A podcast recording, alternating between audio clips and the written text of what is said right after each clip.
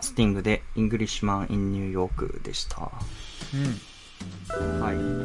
まあ、このスティングという人はですね、まあ、 The Police というバンドで一世を風靡した後、はい、あの、ソロ活動をしたりしてるんですけど、その、ものすごい有名な人のものすごい有名な曲なんですが、うん。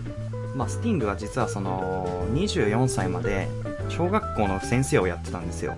へで、で、結婚して子供が生まれるっていうタイミングで奥さんに後押しされて、えー、と音楽と教師どっちをやるかっていうのを迷ってたらしいんですけどあの音楽に振り切るっていうあ。そうででそこからバンドを始めてザ・ポリスがっていう結構なこ そうだね。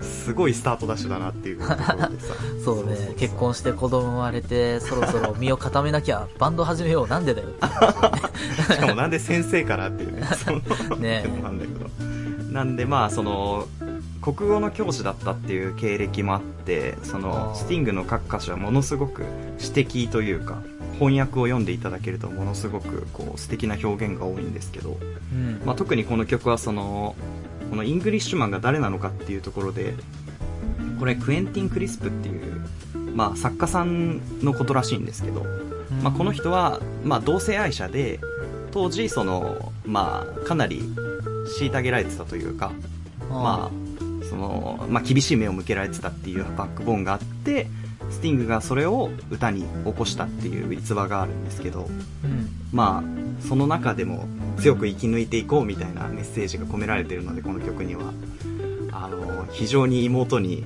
あの聴かせてあげたいなと思いながら聴いてましたね あ、そうですか。まあまあちょっと状況は違うんですけどそういうそうですねなんかこう苦難に乗りこう立ち向かおうとしてる人には結構おすすめしたい一曲かなという感じですね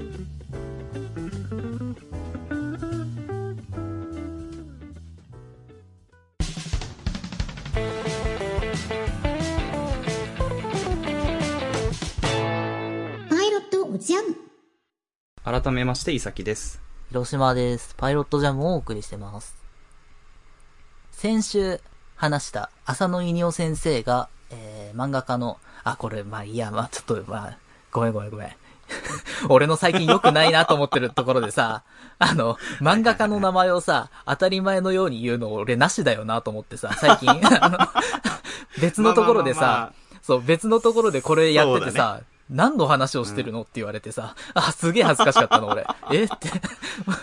漫画家まあの名前って、あの、みんな知ってるまあって当たり前じゃねえかっていう。そうそうそうそうああ、そうなのかっていう。まあまあ僕は二人で喋ってるから、一回出た名前はね、ちゃんと覚えてるんで、全然いいんですけど。そうなんだけどそうそうそうそう不親切だよなそれで慣れちゃってたんだよ、多分ね。そう。すげえ恥ずかしかったの、俺。可愛らしいですね。そう。しかも、あれなんだよね。この、全然関係ない話するけどさ、仕事でさ、あの、なんだっけな、イニエスタの試合の結果を調べてくれって言われてさ、何を言われたのかが俺全くわかんなくてさ、イニエスタっていうチームがあんのかなと思ってさ、あの、イニエスタ試合結果とかって調べて、ごめん、全然俺ってそれがよくわかんなかった。何を、結果何を調べてくれって言われてるのかわかんなかったからさ、すいませんって、もう一回、いいです。な、なんかのし試合ですかみたいなことを言ってたら、その現場の人全員からギョッとされたっていうね。そっか、広島君イニエスタを知らないんだ。イニエスタって選手なんでしょ？そうです。あの、ものすごい有名な選手ですね。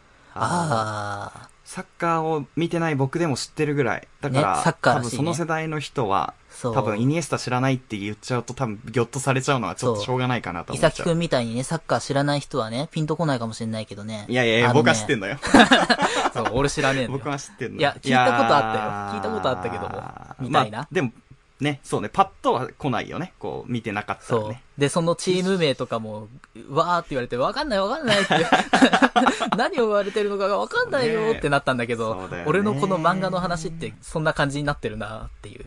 あの、あまあまあまあまあ、なってるのかなまあそういうことになってるかもしれない。そう、んのがね、最近別で体験してすげえ恥ずかしかったっていう ミニエピソードですけれども。ああ、だからこの広島くんがいかにその、得意なことで喋ってるかってことがお分かりになったかと思います、皆さん。そう、サッカーの、ねえー J リーグのチーム、はい、J リーグね。何個わかるとかって言われてさ、その流れで。はぁあー一個もわかんないいっぱいありますよねそう、いや、あ知らん、一個も知らないっすよ、つって。鹿島とか、ね、浦和とかは有名ですけど。そんな地名で言われたって、じゃあ俺横浜って言えば いやい、やあと静岡まあ。F・ マリノスいるから一応いるんだけど。そうでしょ？横浜と静岡がなんかサッカー王国なのは知ってるもん。アルピーのラジオで聞いたもん。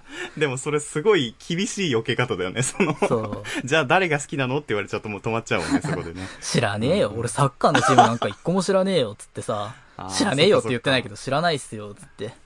まあまあね。そうだよね。それを当たり前だと思うなよっていうスタそンスだよね、うそうそう広島君は。ねぎょ。っとされた。それも。まあまあ、しょうがないよね、えーここれから勉強すればいいですから、そこら辺はね。しねえよ。なんで俺そんなって思っちゃうけど、多分ね、また勉強しなきゃやばいうんみたいね。そっか、ちょっと僕もびっくりしました、今のは。そうです。あ、そうですか。ええまあまあまあ、でもいいんじゃないですかなんか逆にそっちの方がこう新鮮というか、みんな驚いてくれていいんじゃないかな。ねえだから、そう、俺はこの番組で自分の知識をひけらかしてるからあれだけどね、本当に何も知らないから。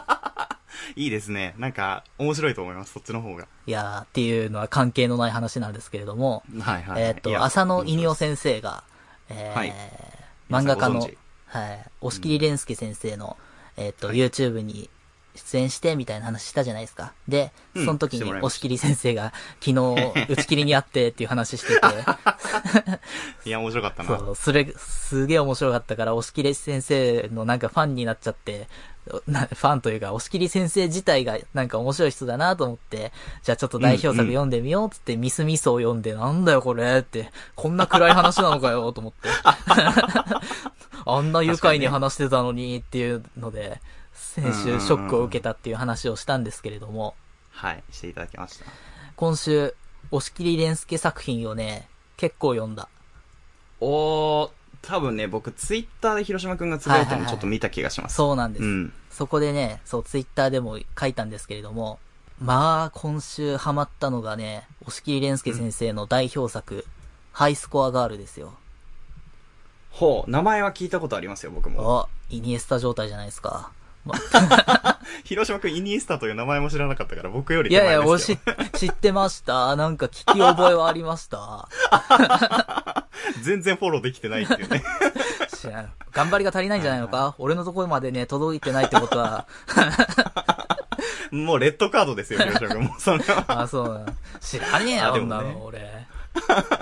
話の本題そっちじゃないからごめんね。ずらしちゃった。うん、で、あのね、ハイスコアガールね、まあ、どういう作品かっていうと、うんえっ、と、アーケードゲーム、いわゆるこう、ゲームセンターに置いてあるような、筐体の、えー、ゲームですね。ゲーセンに置いてあるゲームが好きな90年代、えー小学生だった、まあ、小学生、中学生、高校生と90年代を過ごした主人公たちの話で、はい。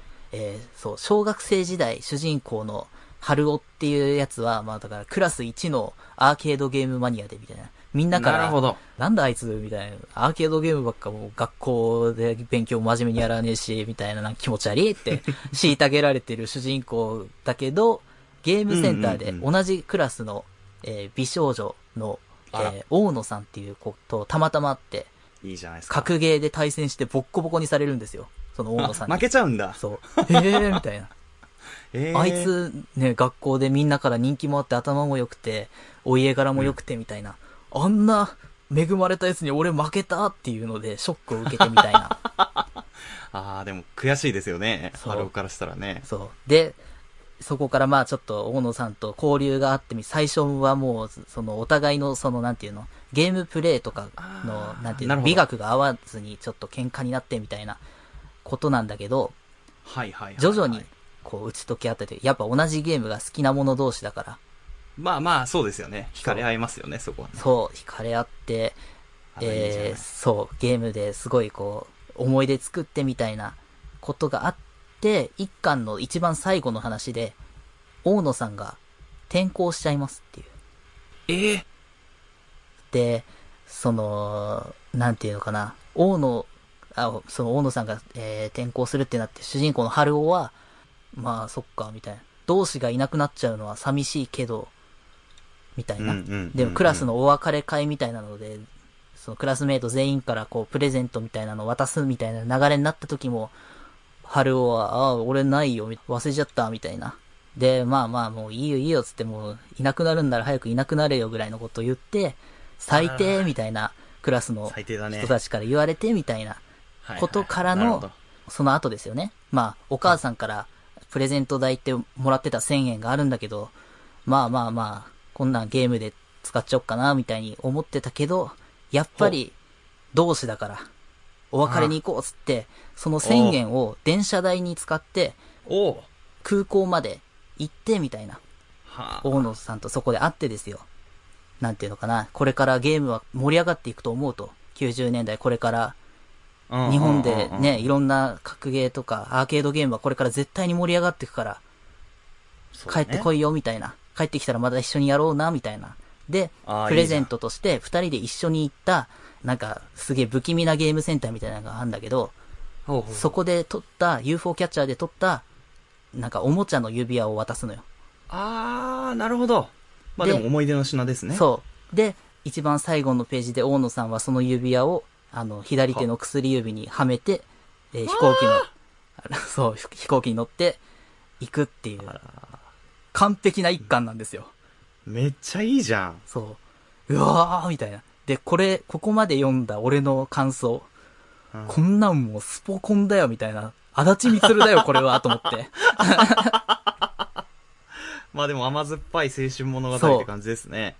あのね、読み味が、スポーツツ漫画みたいな感じ。なんていうのかな。ゲームっていうテーマになってるだけで、もうあれはね、うんうんうん足立みつるです。あーしかもまたこうさ、ゲームって、こう、いろんな楽しみ方ありますけど、格ゲーとかアーケードゲームって勝ち負けがね、そうはっ。きり出ますからね。そう。で、しかも、うんスポーツ漫画よりそこが優れてるなって思ってるのは、あの、はいはいゲームの対戦って、すぐ終わるから、いわゆる、なんていうの？ああ、引き伸ばしがないのか。そうそうそう。試合展開がだれるみたいなこともないしそう、ね。試合の引き伸ばしがゼロっていうのが、すげえ読みやすいと思って。まあ、名前は挙げないですけど、多いですよ、そういうのはね。いつまでこの試合やってんだっていうね、ありますそからう。。でこの関係性とかもめちゃくちゃいいじゃんと思って、うんうんでうん一巻のクオリティクソ高えなと思って。すごいね。そう。で、2巻になってから、えー、その主人公、春尾は、まあ、中学校2年生だったかな？なんだけど、はいはいはい。で、ゲームマニアのまま成長してみたいな、はいはいはい。あるんだけど、まあ一人で大野さんが帰ってきた時のために恥ずかしくないプレイができるようにっつって、みたいな。まあみたいな、そういう気持ちもありつつ、でも元からゲームが好きだから、やっぱ続けてるんだけど、うんうんそのゲームマニアの春尾を、なんか気になるなっていうか、春尾くんは、矢口くんって言うんだけど、矢口くんは自由でいいな、みたいな風に見てるクラスメイトの女子がいるのよ。おー、なるほど。魅力に気づいてる子がいるんだ。うん、てかまあそうね、日高小春っていうキャラクターなんですけど、このね、はいはいはい日高さんが、あの、まあそのゲームのやりすぎで怒られてる春を見て、うん。自分が無趣味な人間だから、ああいう趣味に没頭できてる人ってすごいよな、みたいなことから、あそこから徐々に仲良くなってって、一緒にゲームセンターに行って、で、一緒にやろうぜ、みたいなこと言われて、なんかガチャガチャプレイというか、適当にやってたらすごい技繰り出しちゃって、おお、お前すげえな、みたいなこと言われて、みー。たいな。わー、これは青春漫画っていうか、スポーツ漫画にある展開だな。で、そこから自分も、あ、ゲームセンターのこういうとこって来たことなかったけど、なんか楽しいなっていうか、矢口くんと一緒にいると楽しいな、みたいな。あら。でもやっぱり私は、後ろから矢口くんのゲーム見てる方が好きだな、っていう。うわかわいい。ー。もう後半声出てなかったよ、もう。そう。っていうので噛、み締めるような可愛さですね。そう。な時に、大野さんが帰ってくるんですよ。まずいぞ、これは。でも、ちょっと展開的には、ピリッとしちゃいそうですよね。まあまあごめん、全部言ってるとは俺最後まで言っちゃうからあれなんだけど、これはまあ、あー。一じゃあ二巻を三角関係みたいな。そう、1、2巻をざっくり言うとそんな話なんですけど、とにかく俺はこの日高小春が好きだーと思って、あ、えっ、と、大野さんじゃなくて、じゃなくてね。、そう、見てる方見てる方が好きだなっていう方、うわーっていう。いや、やっぱりそのね、推しポイントとしてはその、自分がゲームできないけど、見てるのが楽しいってい、そう。その感じが、やっぱり刺さるんですかね、広島くんに。ただね、才能があるんです、日高さんには。ゲームの。あら。あらあらあら。適当にやってるだけですごい技を繰り出しちゃうぐらいですから。で、まあその後、そうですよね、確かに。えー、春尾は、その帰ってきた大野さんに、ちょっとこう、なんていうの、また一緒にゲームしようぜみたいな感じで、大野さんのことをずっと気にかけるんですね。で、その様子を日高さんは見てるんです。で、あら。あの時一緒に過ごしたの楽しかったから、もう一回私の方に見てほしいなっていう気持ちから、日高さんは一人でゲームセンターに通って、みたいな。プレイヤー側に参入するわけだ。そうう、んめちゃくちゃ強くなるんです、日高さんは。あ、どんどん成長しちゃうんだ。で、そう、まあまあ、その後、春尾に勝つぐらいになるんだけど、え、すごい。勝っちゃうんだね、しかもね。あ、じゃあ相当でもな。それぐらいうまくすげえ強くなったとしても、根本的には、でもやっぱり私は、矢口くんのゲームを後ろから見てるのが好きだなっていう、はあ。っていう。で、強さを手に入れても、そのスタンスは変わらないんだ。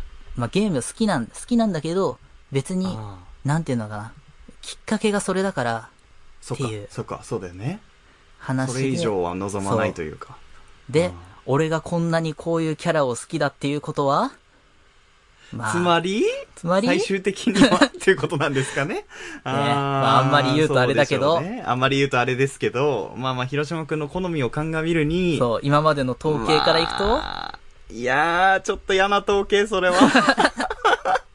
嬉しくない統計。このハイスコアガールなんですけど、激面白いなと思って。あ、これ10巻で完結してるんですね。あ、しかも結構、そう。ぐっと短くまとめられてるわけだ。そう。で、俺もう10巻読んでもうもだえてですよね。あー日高さんと思いながら。いいですね。そう。で。えーハイスコアガール読み終わった後に、えーハイスコアガールコンティニューっていうタイトルの、えあ、ゲームっぽい。いいですね。ありまして、それが5冊出てるんですけど、これを読んだら、びっくり。え、同じ話なんですよ。え、どういうことですか？これね、じゃあ、いさきくん今の話聞いててピンときてなさそうだから言うけど、ハイスコアガールっていうのは、漫画業界の中だと、ちょっと、色眼鏡で見られる感じの作品というはか、実際俺もちょっとその、あー、あれねっていう感じで避けてたんです。あ、避ける理由があったんですね。これは、作者の方が、このハイスコアガールで、ゲームの画面とかめっちゃ書くんだけど、それが。著作権的に問題があるってなって、あ作者の方がほど。一回逮捕されてるんです。あ、そうだったんですか。そう。だから、押切蓮介先生っていうのは俺の中で、ああ、あの、逮捕された人ねっていう意識だったんです。もともと。あ、なるほどね。もう、その情報が先に来ちゃうんだ。そうそっか。てか、当時それですげえ、あの、話題になったというか、ああ、みたいな。そうなんだ。あ、だからこれもそうだよね。イニエスタ状態ですね。僕の言うところの。そう、そうだね。まあまあまあ、同じ感じですよね。そう知らなかったですね。これは、いや、僕らの業界ではね、もう、どこの業界だよって話だけど、まあ、漫画まあまあ、好当たり前き。だと、結構な、まあ、有名な事件というか、そう。ハイスコアガール事件。件っていう、言われてるぐらいの。あ、もう名前つけられちゃって。そう。すごいね。であ読み返すと、同じ話なんだけど、過失修正がものすごい入ってるのね。あー、その、著作権に引っかからないような対応をしたってことですか？ような、そのゲームの画面とかを、その、そう、書き換えたり、なんなら、えー。過失で、セリフのやりとりが丸ごと変わってたり、なんなら話のオチが変わってたり、そういうレベルでわ相当ですね。書き換えていて、で、ほう。よく見るとハイスコアがある1巻から10巻ある中で、えーはい5巻までの表紙と6巻からの表紙が全く違うんですね。ほうほうほう。で、別にこういうのってあるじゃん。漫画のさ、あの、表紙が途中から変わるっていうのはあるんだけど、うん。ハイスコアガールコンティニューの1巻から5巻と、ハイスコアガールの6巻から10巻を並べると、表紙が全体的にまとまるんですね。ああ、なるほど。このタイミングかっていう。なるほど。答え合わせじゃないですけど。そう。で、あ、そうなんだ。この、あ、書き換えてたんだ。だからこうなってたんだ。っていうのがあるった上で、え、うん。だとするとじゃあなんでだって思ってる箇所がありまして、ああ、なるほど、引っかかってる部分が。ハイスコアガールのね、一巻の、えっ、と、まあ、だからさっき言ったヒロインの大野さんは、大野さんね。すごいお入れ柄が良くて、お嬢様なのね。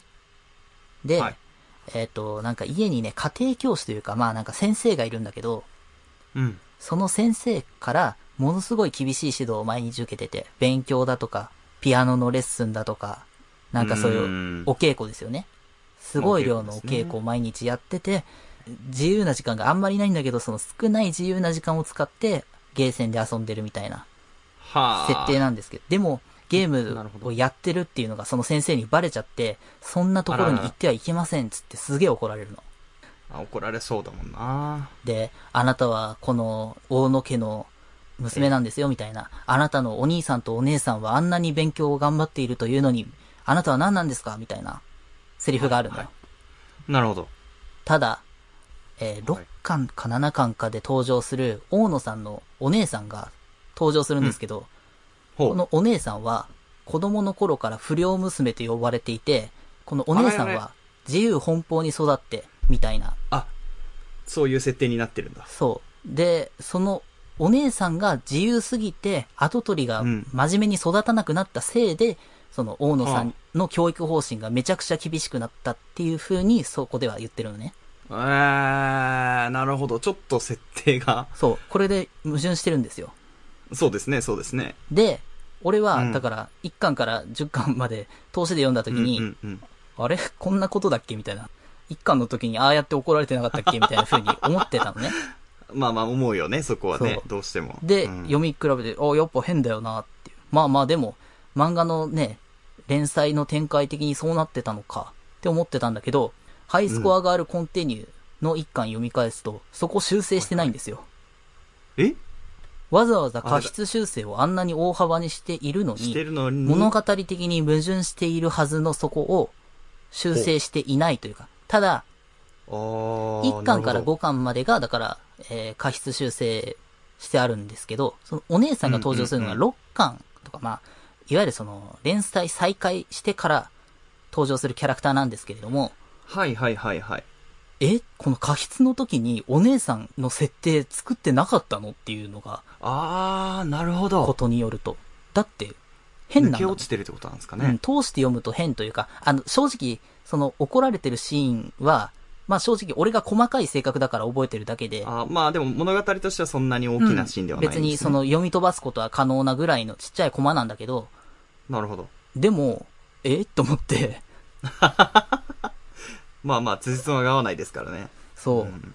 こういうのってまあでも、まあ漫画ではよくあるんですけれども、でも過失修正で対応できてないっていうのは、すげえなっていうのは、なん、なんていうのかな、別に、なんていうの、これを悪く言ってるわけじゃなくて、だから、押切蓮介先生当時そんなにギリギリの状態で書いてんだっていうのが見て取れるわけですよ。あで、その上で1巻から10巻でまとめて、あのクオリティのものを書いたっていうのは、すごすぎねっていう、あの、アドリブ的にそこまで書いてるってこと？みたいなのが見ー。て取れるわけですよ。そこの、少ない時間の中で、何とかしてそれを書いたってことですよね。そう。あだから当時絶対忙しいじゃん、そんなさ。あの、まあまあまあまあ、そうですね。いろいろとありますでしょうかそう。で、しかうんも、この人いっぱい連載する人だから、一時には8本同時連載とかやってた頭おかしい人だから、ら。死んじゃう、死んじゃう、死んじゃう。手塚治虫じゃないんだなんででそんなことしてんの？みたいな。うんまあなんでっていうのも、まあ理由があるんですけども、あの、はいはいはいはいそう。まあそこまで言ってくとあれだけど、っていう、うんまあ、ええみたいな。だからすご、いですね。すごい状態で書いてたんだなっていうのが、その、まあ、ワンミスというか、本当に、大したミスじゃないんだよ、はいこんなの別に。だってセリフ、まあねちょっと書き換えりゃいいだけだからさ。なるほどね。このミスから逆に読み解けるというか。そうそうそう。んえー当時の状況こんなだったのに、全体の読み味こんな面白くて、すごすぎねっていう。なるほどね。そう。これだからね、皆さんのお手元にあるスケットダンスをうん。取り出していただければわかるんですけれども。はい。スケダ皆さんお持ちですよね。そう、はい伊崎くん、今手元にあります？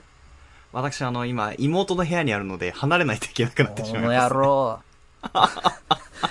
えーっとね、スケットダンス、お手元のスケットダンスの15巻15巻。の、はいえー、アガタサーヤが登場する、えー話ですね。128話を見ていただくとわかるんですけれども、こはいの話の冒頭で、えーボススンが恋愛シミュレーションゲームをやってるシーンですね。で、はい、はい。ツンデレのキャラクターに対して、ボススンがすげえ怒ってるんですよ。ほう。なんだこいつみたいな、うっせえな、みたいな。はい、言いそうですね。で、スイッチが貸したゲームなんだけど、いや、ボスにツンデレキャラは合わなかったか、みたいな。で、うんうんうん何がツンデレだよ、みたいな。こんなので燃えるやつの気が知れねえぜ、みたいなこと言うんだけど、はい、はい、はい、はい。その会話を聞いてる姫子が、いや、ほんまやで、みたいな。そうやな、みたいなことをずっと言ってんのね。ふんふんふん。えって。お前ツンデレって意味分かってらっしゃる？っていうので。はい。まあ、はい姫子がツンデレの意味を分かってないっていう、知らないってことなのか。そう、ちょっとした話なんだけど、はい、はい、はいはい。さあ、お手元の11巻を読んでいただければわかるんですけれども、はい、はい、はい。ここからですよね、本題は。はい。えー、スケットダンス11巻第96話、エキサイトエクササイズの回を読んでいただければいいんですけど、あれですね、ビニーズミュートアンプの回ですね。あはは ありましたね、そんなの。そう。ありましたね。その、まあ、ビニーズミュートアンプの、まあ、ビニー隊長のレッスンで、えっ、と、ストレッチで、えっ、と、腕を前に組んで首をひねる運動だ、 Hey one two っていうところから、えーそうだ、もっと顎の、顎を上に、目線は下に、で、ここの表情が大事なんだ、つって、うんうん。で、恥じらいも忘れちゃダメだ、そしてこう言うんだ、別に嬉しくなんかないんだからねっていうのに、姫子がツンデレかって突っ込むんだけど、あー、なるほど。篠原先生も同じってことですか？そう。なると。11巻で姫子はツンデレのことを完全に理解した上でツッコミをやってるんだけど、15巻では忘れてるんですね。っていうのを、なるほど。まあ僕はこうこれを読んだ小中学校当時、え？だってこの間、ツンデレ分かってたよね っていうのを、あの、まあまあまあまあ、そういう、ちょっと違和感出ますよね、やっぱね。それはね。漫画研究者として活動を始めた当時、思っていたんですけれども、まあだからこういうミスですよ。でもこれって別に。あるんです。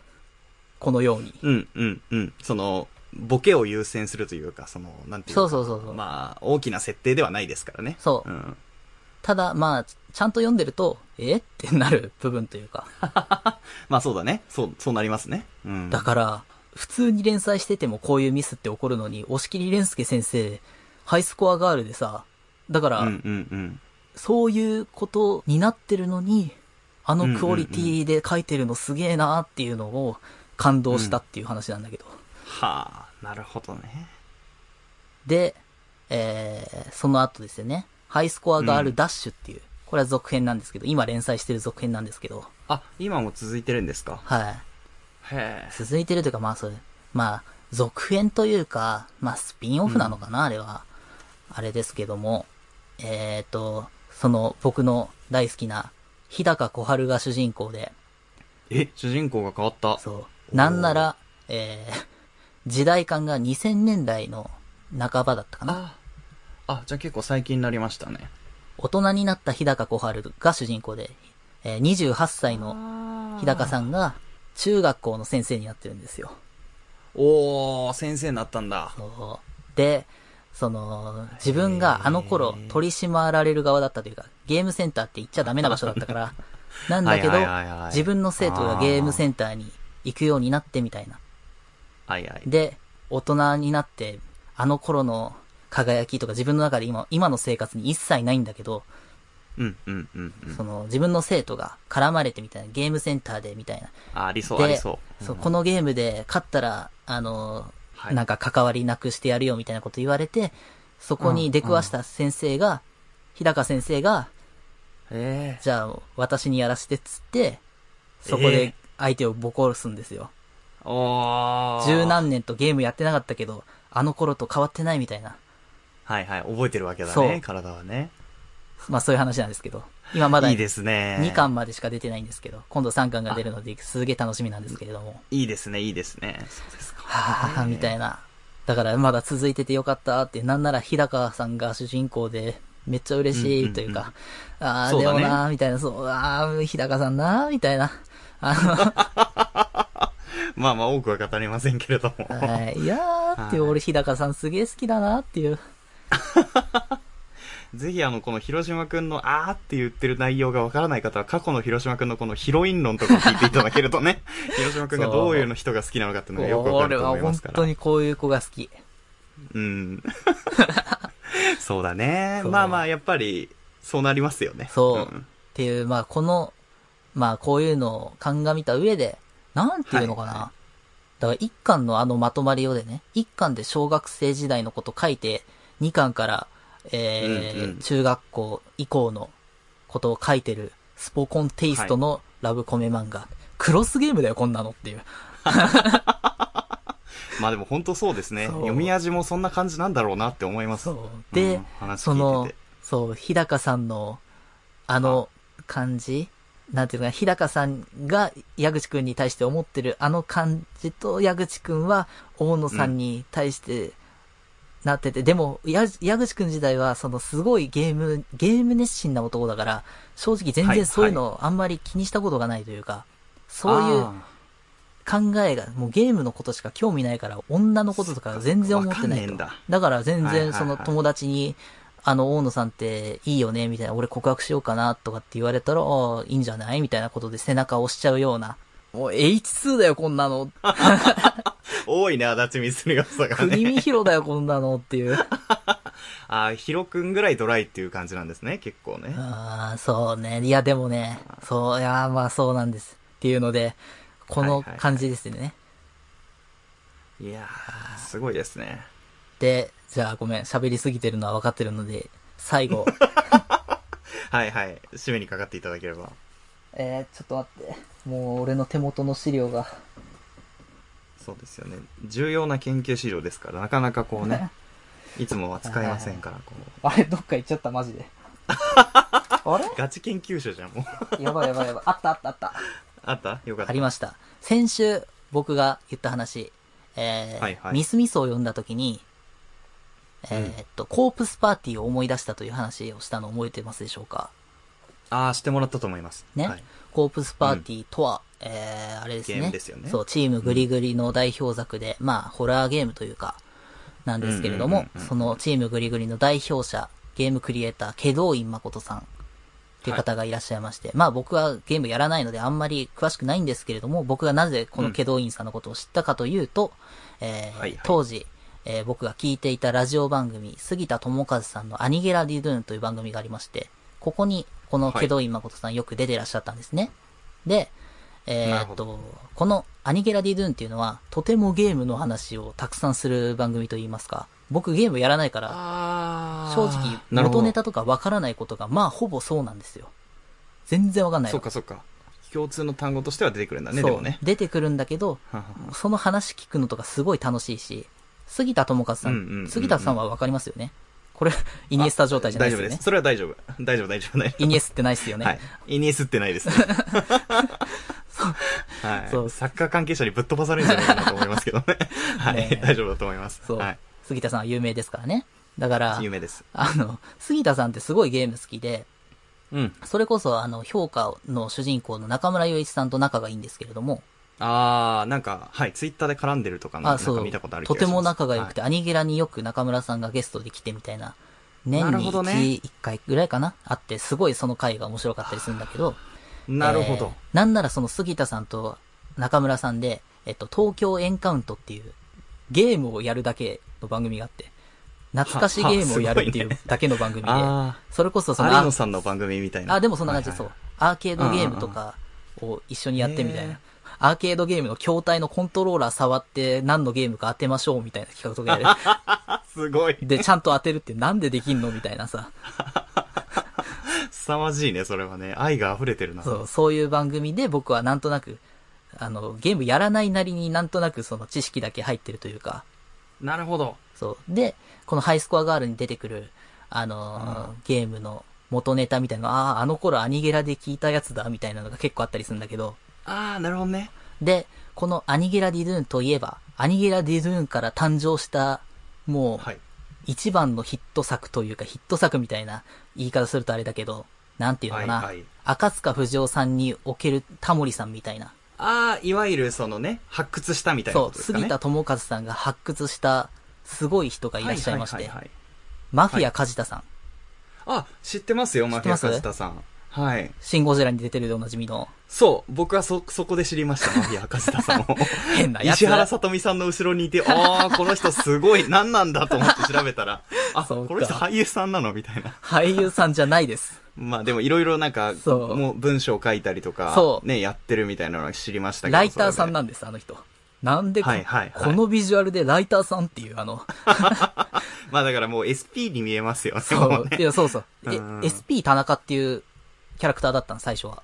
あ、もともと名前がそうだったんですか？あの、そう、あの、アニゲラに登場するアシスタント的な役割で、あの、杉田さんが、じゃあ俺の SP です、つって、SP 田中です、つって出てくる人だったんですけど、あ、なるほど、なるほど、なるほど。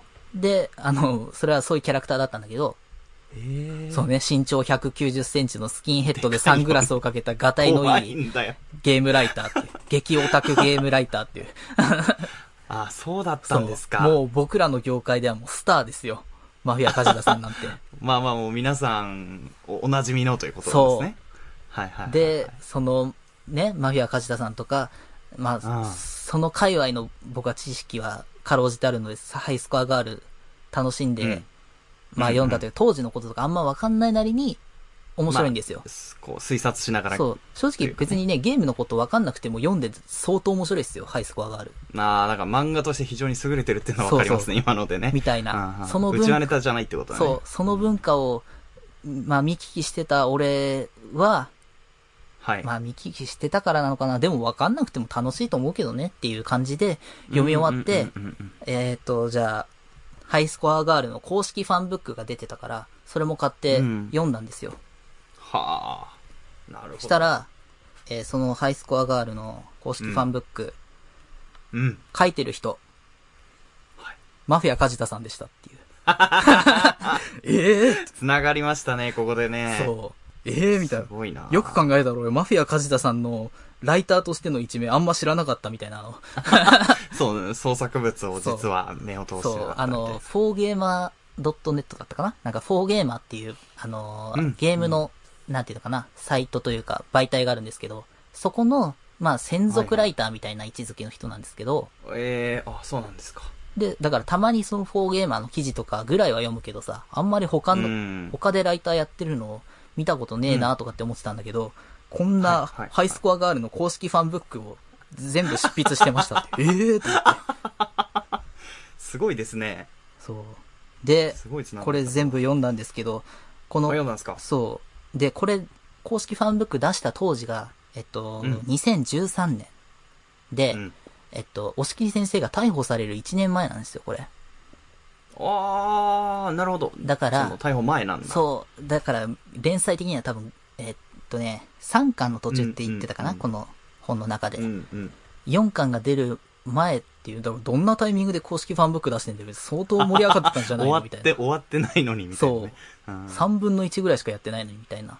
へえ、すごいな。ただ、この、この時に梶田さんが聞いてる、なんかインタビューしてるんですけど、押切先生に。このインタビューめちゃくちゃ面白い。やっぱり。へえ。しかもこの2013年とかって俺多分ね、当時アニゲラ聞き始めたぐらいなんじゃないかなっていう。あ、なるほど、なるほど。そう。だああの頃、ま梶田さんこんなんやってたんだ、みたいな。俺、ラジオで ずずっとふざけてる人だと思ってた、みたいな。あの当時。まあ、それしか情報がね、なかなか当時は知る由もなかったという。まあまあ、その後ね、もちろん、その、梶田さんの番組とかほとんど聞いてましたから、僕は。はい、はい。ああ、なるほど。そう、いやー、これ、まあだから、ううわー、繋がったーと思って、気持ちいいね、それはね、でもね。めちゃくちゃテンション上がりました。はあ、なるほどな。これは確かに研究の成果と言っていいのではないでしょうかね。そうですね。本当に。以上がじい量で研究結果です。ありがとうござい研ます。こ究結果れは、読んだだけじゃねえかっていうね。いやー、ちょっとお布施に期待が寄せられますね、これはね。これだけの量をまとめたらね、やっぱ価値が上がりますから、す。ごいですね。いや、だからさ、あのさ、大野さんのさ、うんあの、お姉さんのあの設定の矛盾点って、多分ね、書いてる当時本人気づいてないと思うんだよ。この自然な流れというか。うんうんうんうん。っていうか、何気ないボケのセリフだからさ。ボケというかなんか。まあ、そうだね、そうだね。そうつなぎじゃないですけど。そう。だから、スケダンのあれぐらいのことなんだよ。まあまあそうですよね。そう。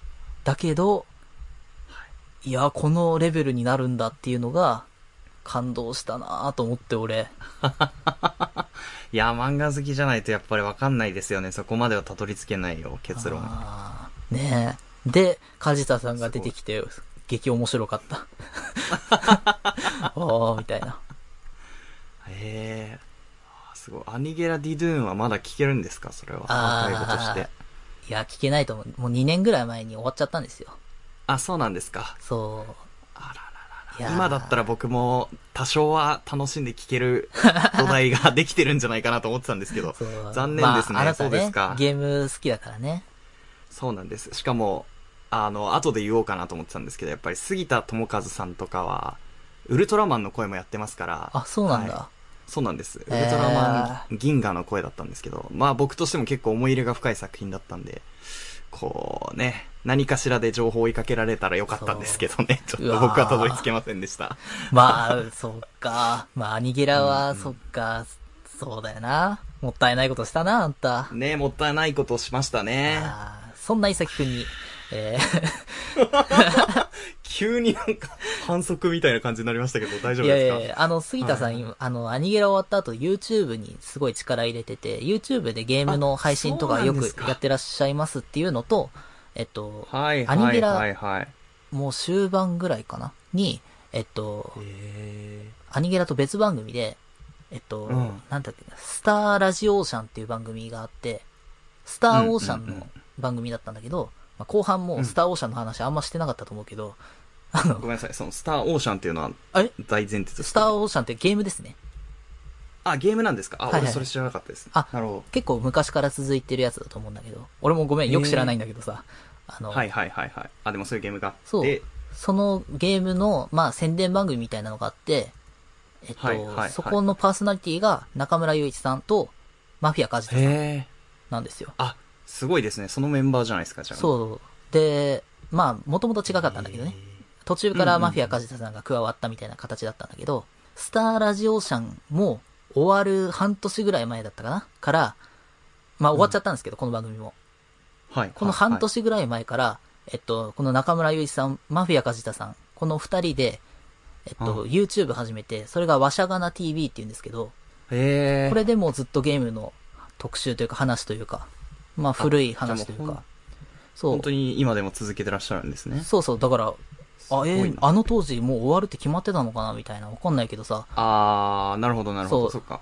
スターラジオーシャンとワシャガナ両方やってた時期が、まあ半年ぐらいだったと思うんだけど、あるんですけども。あうんー。それはもしかしたらそうかもしれないですね。そう、このワシャガナ TV で動くマフィア梶田さんが見れますので。レアですね。確かにね。それはね。あの頃ね、ああの、本当に、そう、アニゲラとかって映像なしの番組、まあ、えっと、A&G プラスって文化放送のさ、まあ、はい映像付き番組とかを結構やってる媒体で、ーうんうん映像なしの番組だったんですよ、アニゲラって。おー、なるほどね。なのに、あの、梶田さんのビジュアルいじりというか、あの、が、まあまあ面白いですからね、そうそうそうやっぱりね。えー強烈だから。が結構ある、どんな人なんだよっつって当時調べて、ええー、怖ーみたいな。確かに。そう。ただ、あの、聞いてると絶対好きになっちゃう感じの人なんですけど。あ、まあでも物腰柔らかい感じですよね。喋ってるの聞いてると。うん、そう、とわかります。かね。なんなら、梶田さんの最近 YouTube とかもありますから、あ、そうなんですか。そう。あの、だから、まあ、アニゲラじゃないけど、アニゲラの味がする媒体はまだ続いてたりはするので残ってると、、各所に。うん。へえ。よろしければ。これいいこと聞きましたね。ねすごいと思う。俺、ゲーム一切やんないのに、こんなにゲーム番組聞いてるやついないと思うよ。そうだね。大体みんなやったゲームの話を聞きに行くからね、そう。そうそううんそうだよなすごいな。でもそれでも面白いんだからすごいし、広島君はそれでゲームをそやろうってならないのもすごいなと思います。そねそこまで行って。ねえ。いや、ハマれるっていうか、ハマると思いますけどね。いや、だからはま、はまっちゃうからや。やんないんだよ、俺は。ああ、なるほどね。時間が。そう。時間があまりにも取られちゃうからってことですかそう。。割と僕はね、趣味人なので、他の、まあまあ、そうですよね。他の趣味が立ち行かなくなる。確かに確かに。ねとか、あ、そうだ、今俺言い忘れてたけど、あの、うんあれですね。えっと、レディオフォーゲーマーっていうさっきあの言ったフォーゲーマーの、えっと、番組も、はい梶田さんやってらっしゃいますから、岡本信彦さんって声優さんとこれね、4ゲームは多分まだ続いてると思うので、ほうほうほうほうほうほう。よろしければ、みたいな。なるほど。だんだん、広島くんが、その番組初期に言ってたあの、聞きたいラジオ番組が多すぎて追い切れないみたいなことがなんか、ん身をもってか分かってきた気がします、ね。いや、そうですよ。だから正直俺全然追い切れてないからね、この辺も。いや、まあまあでもそうですよね、やっぱり。そう。無理ですよね。無理無理無理うん当時はでもね、頑張って弾いてたんだよ、全部。ああ、いやー、これはね、あの、ショーノート絶対必要ですね、今日はね。たまに僕たちサボってますけど、いや、これは、ぜねひ、ちょっと概要欄を見ていただきたいですね。そう。はいイニエスタってなんだろうなって人はいると思いますかいやそ、そ それはないと思ら。いますけど。俺まだ見た目知らないからね。イニエスタなんかマフィアさんと同じような見た目ですよ、だって。ええ怖っ。そっか、ぜひ広島くんはじゃあ、あれですね。バルセロナとかの歴史も、イニエスタ、イニエスタのことを調べるんだったら知っておくとよりいいと思います。俺あれ調べなきゃいけないのかな？すげえギョッとされたんだけどさ。いや、違う、多分これで広島くん一回、そうの、んスポーツ方面に著しく知識がない可能性が出てしまったから。あ、ないないない。知らないもん。これから、違う、雑な振りが増えると思う、多分。そへの、ー広島くんってこれは知ってんのかな？みたいな。あそう、雑な振り増えちゃうから、なるべく早めに問題解決しておいた方がいいと思う。ーえ まあまあ、そのキャラで行くんだったらいいと思うんだけど。いやそうだよねそう。ーいや、だ俺みんな知らないと思ってたしさ、そんな。そうだよね、そうだよね。びっくりしましたた。僕もびっくりしました。ね。そして、知ってることへの愛の深さもびっくりしています、今。こんなんみんな知ってるでしょうよ。いやいや、説明がないと無理だから。そっか。いやでも俺マフィア梶田さんがスッと通じたのすげえ嬉しかった。マフィア梶田さんは、そうだね。やっぱだからゴジラに出てたのが大きかったかな、僕は、ね。そうだよ。いやー、ねすげえ、梶田さんの知名度すげえなっていう。でレッドカーペットをさ、なんかインタビュー側で出てる動画が上がっててさ。あそうそうそうそう。あの、だから、シン・ゴジラのそう、あのーちょい役で出た後に、その、シン・ゴジラのね、インタビュアーというか、そうだよ。だから、あの当時さ、アニゲラでさ、シン・ゴジラの裏話とかすげえしてたんだよ。あ、そうなんだ。うわ、もったいないね、それは。その、そう、俺今度シン・ゴジラ出ますって、ええー、みたいな。なんでみたいな本当に。しね、ちょろっとでしたけど、でもあの、石原さとみさんがすっごい小さく見えましたね、そう、だから、そう、並んだ時に、ね。梶田さんも、だから俺みたいな状態だよね。あの、ゲームのことしか知らないから、いやーって、俺石原さとみって知らなかったんですけど、つって、ええー、みたいな。マジ？そう。ああ、やっぱ一個に特化するそと、ね。ちょっと知識のズレって出るんですね、やっぱりね。石原さとみさんって有名人なんですね、つって、あの、当時。いや、まあ、ボケにしても荒いなって感じですよね、そそれはね。まあ、いやまあボケじゃないからだろうけど。ね知らないっすわ、つそって言ってたり。あと、あの、シン・ゴジラに起用された経緯知ってます？梶え、田さんそれはが。ちょっと知らなかったですね。なん、なんででしたっけ？これはね、あの、なんかね、はい取材で安野さんと会う機会があった時に、安野さんから直接、おーみたいな、君みたいな人を探してたんだよって言われて、ちょっとシン・ゴジラ出てくれないかなってヘッド。ハンティング。そう、ちょうど君みたいな人を探してたんだ。あ、俺みたいなビジュアルを、つって。まあ、なかなかいないですからね、まあ、いないからね。そう。で、出たっていう。そう。えー演技経験当時ほとんどなかったと思うんだけど。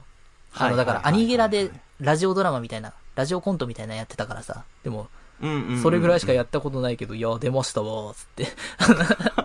いや、まあでもあれはものすごい、えー登場人物多い映画ですからね。ちょっと出ただけでもやっぱ、えインパクトはすごかったですね。そう。で、うんそう、まあ、セリフとか多分なかったよね、梶田さん。うん、多分なかった。そう石原さとみさんがいる時にはいたみたいな感じだったと思う。で、そう、うんその、そう、だから喋んないキャラクターだったから、あの、取材の時に、その出演者の人にいっぱい話聞いてて、すげえびっくりされたって言ってた。あ、そんな感じなんですねって言われてたよね。そう。ねえ、とか。いやー、面白かったな、あれは。ねで、うんその後、それこそ役者さんとしての仕事増えてって、おー、みたいな。えーなんか映画出たりとかね、声優やったりとか今、あーあのちょっとずつ役者仕事やってますよ。幅が広がってるんですね、仕事の。そう。えー本業がーゲームライターっていうさ、え ーみたいな。えー、すごい。しかもびっくりしたんですけど、まだ34歳なんですか？あ、そうだよ。あ、もっと言ってると思ってました。そう、あ、そうでしょ。すごいなだから、うんまだ34歳でしょ？だ俺が聞いてた当時25歳とかだからさ。で、今とビジュアル変わんないからね。すごいなそう。だから、初めて会った人に、あー25歳ですって言って、ええー、みたいな。笑いや、強いな。引きが強いよね、もそうそうそう。う。うんだから面白いな。キャラクターが強すぎるっていうので。そう。だから SP 田中っていうキャラクターよりもマフィア梶田っていうキャラクターの方が強いから、もう途中でそこが、そうだね。そう、なんかフェードアウトしてたんで、SP 田中が。だから知らなかったんですね、僕はね。なるほどね。はあ。いやー、みたいなね。いや、すごい。なんかものすごい情報をいっぱいいただいて、今僕の脳みそパンク寸前ですね。そっか。密度が濃すぎて。いや、でも面白い、面白い話そうでしたね。すごいな。でもこれは、俺は青春時代こういうのをずっと見てたっていうね。でも、それはすごい豊かですよ。うん。だって今にも続いてるんだもん、その楽しみ方が。ねパイロットおじゃん。曲紹介ですけれども、ゲームの話をしていて、ええー、そうだな。だから俺の、あの当時、聴いていたラジオをえうん、うん。ね、それこそアニゲラにもゲストで来てたな。はい。上坂すみれさんの曲で、それこそ今さ、えっと、さっき言ったわしゃがな TV になぜか構成作家として参加している漫画家の、えっと、大川ブクブ先生の代表作あー、ポえっ、と、プテピピックポプテピピックの。の主題歌。マフィア、和田さんともつながりありましたね、確か。あ、そう、あの、だから、大川ブクブ先生が、なんだっけな、なんとかマフィア梶田くんみたいな漫画描いてますから。あ、そうなんですね。もう、はいじゃあ、ズボズボ、ズボズボの関係というか。なるほどそうだよ、えー当時すごかったんだから。マフィア梶田さんのキャラクター化の勢いがすごかったんだから。いろんな漫画に出てたりとかさ。なるほど、なるほどね。ゲームセンターのあの、ぬいぐるみになったりとか、フィギュアになったりとか、ま、マスコット的に扱われてたそうそうのね。ってはい。いうね、感じで、えっ、と、関わりのある、えー大川ブクブ先生の代表作、ポップテピピックのアニメになった時の主主題歌ですね。読み方わかんねえな。まあいいや。えっと、上坂すみれさんで、ポップチームエピック